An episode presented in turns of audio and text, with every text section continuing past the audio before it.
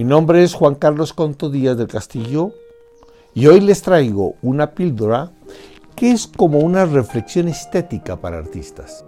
Las 10 verdades reveladas en el arte moderno.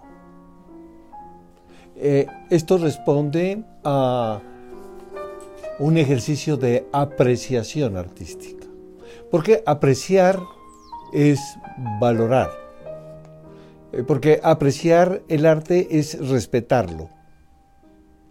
Porque apreciar es encontrar ese valor, esa reflexión que la obra te invita a hacer. Por ejemplo, cuando Fernando Botero pinta unas figuras gordas o robustas, Botero nos hace reír. Porque también pinta algo pequeño que sirve para que haya se establezca dentro de la obra un contraste. Lo robusto con lo estrecho, lo grande con lo pequeño, lo inmenso con lo insignificante. De ese diálogo, como una tesis y una antítesis, surge la síntesis. El trabajo de Botero es una reflexión. Y como Fernando Botero es un humorista, él aprovecha el humor para con el humor invitarnos a reflexionar.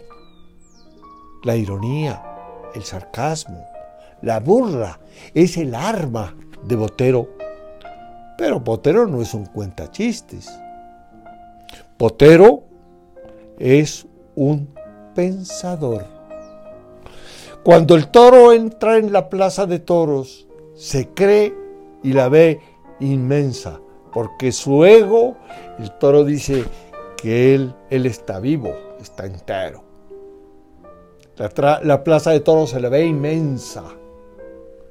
No cabe su ego dentro de ese espacio. Cuando el toro recibe el primer castigo, empieza a disminuirse la plaza de toros. Y al finalizar, cuando recibe cuando se apresta a la muerte del toro, el toro piensa que la plaza de toros es una encerrona donde va a quedar prisionero.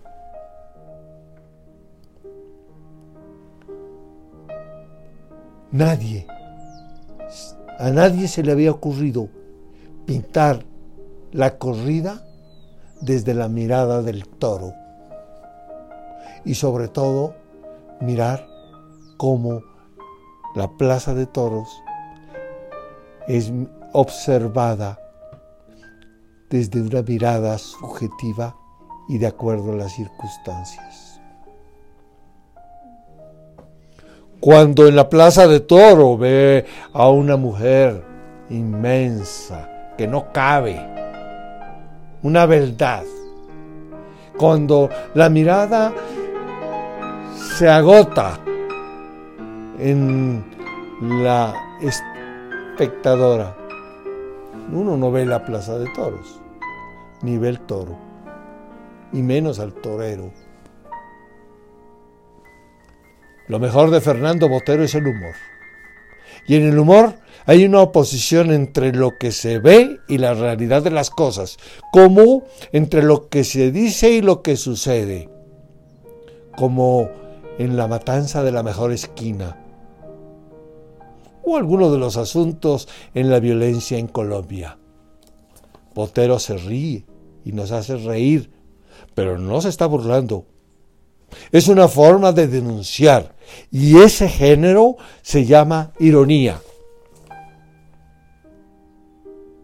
Vincent Van Gogh es un expresionista fantástico que distorsiona su mirada en un paisaje cuando dice todo lo que le duele la soledad en medio de tanta belleza. O en medio de tanta compañía. O cómo le afecta la enfermedad, la muerte. Cuando pinta una flor marchita que se cae de un florero, él no está pintando floreros. Está, él está pintando el dolor. La obra de Van Gogh es una poesía dolorosa por ser autorreferencial y ese es su valor.